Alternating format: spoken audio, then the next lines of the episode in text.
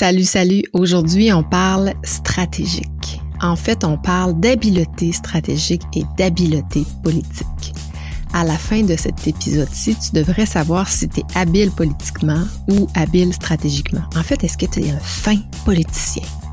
Je te partage en fait quatre clés qui font qu'une personne est habile au niveau politique.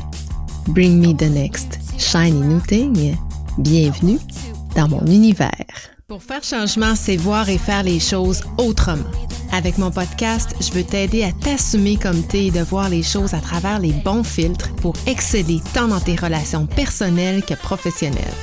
Avec mes expertises en stratégie, communication, gestion du changement et sur la conscience de soi, je veux servir de phare pour te faire voir et utiliser tes forces en toute conscience. Je te partage anecdotes, expériences et surtout des conseils pour t'élever dans toutes les sphères de ta vie. Avant toute chose, qu'est-ce que ça veut dire être stratégique? J'enseigne actuellement à mes étudiants qui sont en planification stratégique des ressources humaines que d'avoir une pensée stratégique, c'est d'avoir une vision globale et une pensée qui est cohérente avec le reste de l'organisation. On a souvent tendance à attribuer la stratégie dans l'entreprise, dans des organisations, alors que la stratégie, en fait, elle est partout. Il faut juste comprendre son concept.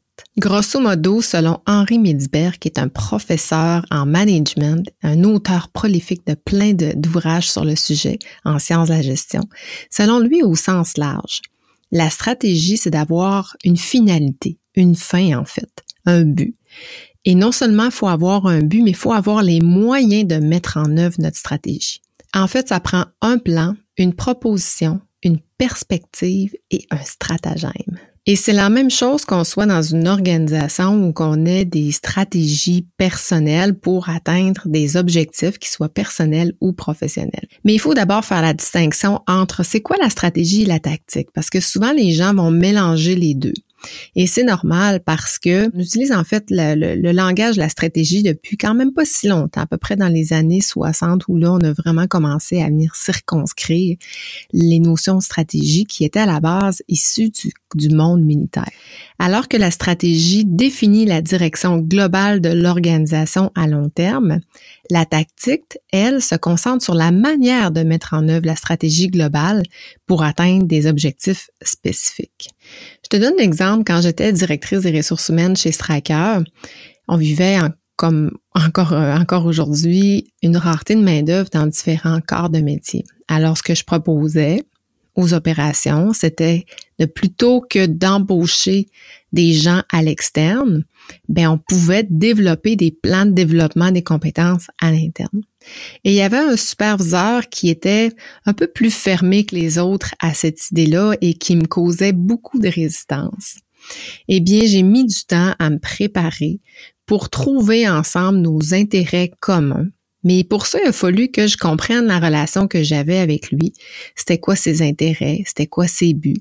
il a fallu que je me prépare et que je le prépare lui aussi à ce qu'on arrive à trouver des intérêts communs.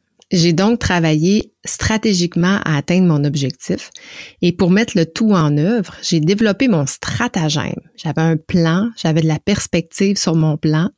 Je connaissais les joueurs clés qui pouvaient m'aider, puis j'avais préparé la négociation pour qu'au final, on arrive à situer nos intérêts communs, une solution qui plaît aux deux parties. C'est ce qu'on appelle aussi de la négociation. Qu'est-ce que ça prend pour être stratégique? Je te donne quatre clés de ce que les gens possèdent, les gens qui sont habiles politiquement possèdent. Première clé, les gens maîtrisent les dynamiques du pouvoir. Ici, on est sur le savoir, sur la connaissance. Ça veut dire quoi, maîtriser les dynamiques du pouvoir? Eh bien, ça veut dire comprendre c'est qui qui décide, c'est qui qui influence, quelles sont les relations au sein d'une organisation ou d'un groupe. Bref, qui a du pouvoir, de l'autorité et de l'influence dans l'organisation ou dans l'écosystème dans lequel je navigue. J'ai développé un outil super puissant avec lequel je travaille souvent qui nous aide à se préparer en amont à présenter un projet. Parce que tout passe par la préparation, la planification, tu l'as bien compris. Hein? C'est la, clé, je crois, ultime, préparation, préparation, préparation. Je te présente d'ailleurs cet outil-là dans ma formation sur les habiletés stratégiques et politiques. Et si ça t'intéresse, c'est la semaine prochaine, le 6 octobre 2023, en avant-midi. Et à défaut de comprendre les dynamiques du pouvoir, est-ce que tu aimerais connaître ton profil de pouvoir? Le cas je te partage aussi dans les notes de cet épisode-ci un beau petit lien euh, pour un test de 2-3 minutes pour vraiment mieux comprendre ton profil de pouvoir. Donc, je t'invite à, le faire, euh, c'est gratuit. Deuxième clé des habiles politiquement. Les gens qui sont habiles politiquement savent influencer stratégiquement et positivement. Et là, on est dans le savoir-faire, dans les habiletés. Savoir influencer stratégiquement, ça consiste à utiliser de manière habile autant son pouvoir, son charme, son charisme qu'on appelle, ses compétences en communication et ses relations pour atteindre des objectifs spécifiques. Il faut savoir identifier les leviers d'influence et les utiliser de manière à façonner nos décisions et nos actions en lien avec les stratégies qu'on a prédéterminées. Et pour influencer positivement, il faut se préparer, je dirais jamais assez. Puis il y a des questions bien précises à poser, notamment en comprenant la relation avec les acteurs qui sont dans une position d'influence. Dans mon jargon, c'est ce que j'appelle la négociation sur la relation et la négociation sur le fond. Je te présente aussi cet outil-là dans ma formation, un outil que je considère hyper puissant pour les gens qui l'utilisent. Je l'ai utilisé de à maintes et maintes reprises avec euh, moi personnellement et avec d'autres personnes. Et ça fait vraiment toute la différence pour se préparer dans toutes les situations politiquement avec les acteurs clés qui vont influencer et qui vont venir aider à la décision sur mes objectifs stratégiques. Troisième clé, des gens qui sont habiles politiquement. En fait, tu me vois venir, il faut avoir du savoir-être. On a parlé de savoir, de savoir-faire, maintenant du savoir-être. Enfin, il faut bâtir des relations solides. Donc, ça prend des bonnes qualités interpersonnelles. Et pour ça, il faut être un ou une partenaire de choix. Il faut établir des relations solides avec ses collègues, ses supérieurs, ses partenaires. En fait, il faut être un bon exemple de relation partout. Bâtir des relations solides, c'est établir des liens qui sont durables, des liens qui sont significatifs avec les autres, qui sont basés sur la confiance, le respect, la communication ouverte et la compréhension, la bienveillance en fait. Mais ça implique aussi d'investir du temps. Mais surtout, ça prend de la volonté et de l'effort pour connecter profondément avec les autres. Ça implique aussi de l'amour, de l'empathie, du respect, du respect pour soi, du respect pour autrui. Donc, tu comprends ici que l'ego n'a pas vraiment sa place. Il y a une expression que j'aime vraiment beaucoup et que j'ai dit euh, maintes fois en, formation aussi avec euh, les différents corps de métier, que ce soit des, gestionnaires, euh, des corps de premier niveau ou des niveaux plus, supérieurs, c'est dis-lui je t'aime. En fait, aimer, c'est apprécier, c'est dire qu'on apprécie. Aimer, c'est respecter, c'est jouer en équipe. Aimer, c'est se faire confiance. Tant et aussi longtemps qu'on ne portera pas cette bienveillance-là à l'égard des autres, ben, bâtir des relations solides, ça va être beaucoup plus difficile. J'en ai parlé dans ma formation la semaine dernière sur les habiletés relationnelles où on a travaillé des trucs pour justement être en communication consciente, mais aussi pour être en mesure d'identifier comment je me sens et comment l'autre se sent. Quatrième clé, et non la moindre parce que moi je considère que c'est la plus importante qui vient vraiment englober les trois premières du savoir, savoir-faire et savoir-être. Il faut couronner le tout d'une manière éthique. Les habiletés politiques n'ont pas toujours bonne presse et c'est la raison pour laquelle ils n'ont pas parce que les gens ne sont pas tous bien intentionnés.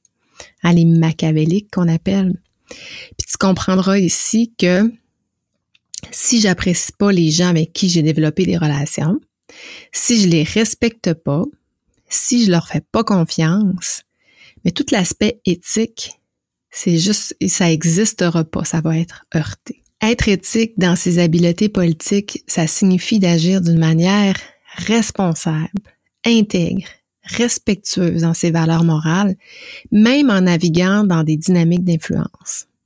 Et ça peut paraître paradoxal, mais les deux peuvent bien se jumeler ensemble dans la mesure où on a cette éthique. Par exemple, si je veux obtenir une promotion et que j'ai bien su maîtriser les dynamiques de pouvoir influencer stratégiquement et positivement et bâtir des relations solides, mais qu'au final, ces relations-là sont pas sincères, mais plutôt basées sur mes propres intérêts, ben j'hésiterai pas à soit rabaisser mes collègues ou leur faire du tort d'une façon qu'elle soit volontaire, voire même involontaire. Je dois être conscient, je dois être consciente de l'impact de mes objectifs sur les autres et prendre des décisions en conséquence. Plus les intérêts sont personnels, plus le risque de ne pas être éthique est grand. Et à l'inverse aussi, plus les intérêts sont d'ordre collectif, plus je risque d'être éthique dans mes faits et gestes. Et ça, même si ça heurte quelques personnes sur son passage. D'où l'importance de bien comprendre les dynamiques de pouvoir. Autrement dit, l'éthique implique de prendre des décisions et d'utiliser des compétences politiques, mais de manière transparente, équitable et en accord avec des principes éthiques fondamentaux pour le bien commun plutôt que pour ses intérêts personnels. Dans ma formation aussi, j'ai parlé de machiavélique. Euh, on, on, on, va évaluer notre degré de machiavélisme parce que, oui, il y a des gens qui fondamentalement sont machiavéliques. Puis on va voir qu'est-ce que ça veut dire exactement durant la formation. Donc, je te résume les quatre clés. Maîtriser les dynamiques du pouvoir, influencer stratégiquement et positivement, bâtir des relations solides, mais surtout faire preuve d'éthique. Si ça t'interpelle et que tu aimerais toi aussi développer tes compétences politiques, ben, tu vas trouver tous les liens vers ma formation. Je pense sincèrement que c'est un bon quatre heures euh, investies qui vont faire sauver bien du temps, bien des jours de travail, mais surtout bien des mots de tête. J'espère que ça t'a plu aujourd'hui. N'hésite pas à me poser tes questions ou à me faire tes commentaires. Tu peux m'écrire à vicky.jobin. D'ici là, je te souhaite une très belle semaine. Ciao, ciao.